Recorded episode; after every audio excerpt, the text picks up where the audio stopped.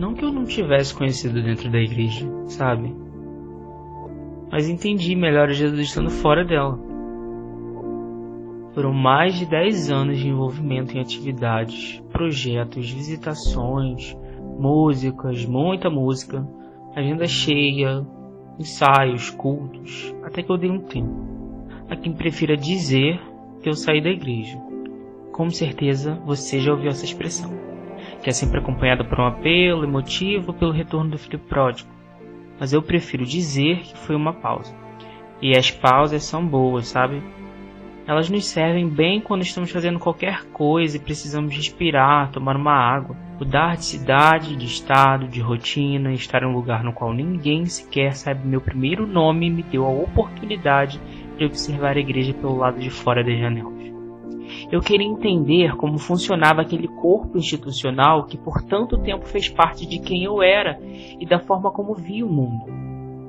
Uma das várias percepções que a posição de um desviado me proporcionou foi enxergar como é confortável fazer parte de uma comunidade de muitos membros que se encontram semanalmente, cheia de pessoas vestidas de maneira elegante, cores sóbrias ou quentes, perfumadas, roupas com cortes que parecem ter saído de uma única loja. Uma verdadeira pangeia de gente muito parecida. Não estar limpo e cheiroso seria um problema, né? Entende? Esse não é o foco aqui. E quero dizer com isso é que assim parece muito mais fácil seguir a orientação de Jesus quando diz para amarmos nosso próximo como amamos a nós mesmos. Lá em Mateus. Ler o que diria Freud sobre os mecanismos envolvidos nessa projeção seria incrível. Mas calma, não me leve a mal. Antes de fechar essa aba e lançar sobre mim a má sorte de um falso profeta, quero que aceite meu convite para tentar lembrar da última vez em que na sua igreja havia uma mulher enfeitada de joias, um casal homossexual, uma garota de cabelos azuis ou um cara super tatuado que não tenham despertado em você aquela fagulha evangelizadora, um desejo de que aceitassem o poder transformador da palavra, viessem fazer parte do rebanho no fim das contas ficassem mais parecidos mesmo com você e com os outros irmãos. Sim, a igreja exige e define um certo padrão, mesmo que ninguém fale isso às claras lá do público. Em algum momento, alguém pode chegar em você e sugerir um vestido mais longo um batom menos forte, ou abdicação de suas práticas afetivas com toda aquela história de que Deus ama o pecador, mas detesta o pecado. Eu não estou dizendo que a igreja deva abrir mão de suas regras, princípios, crenças, e se você pensou isso, volte duas casas.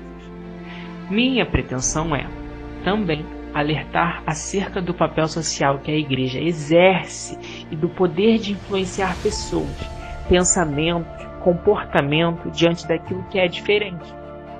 Não se pode mais subir no altar para rotular e atribuir características, muitas vezes negativas, a grupo de pessoas diferentes de nós, sem que se pense nas inúmeras consequências sociais, emocionais e até políticas que essa atitude pode gerar, especialmente em meio ao já preocupante e polarizado momento que vivemos. É importante que a igreja saiba que aqui do lado de fora espíritas, umbandistas, gays, pessoas transexuais, maconheiros, ativistas, ex-BBBs, ateus e tantos outros estão sendo exemplo de Jesus ao praticarem bem sem pedir nada em troca. Um amor genuíno que por vezes falta das portas da igreja dela.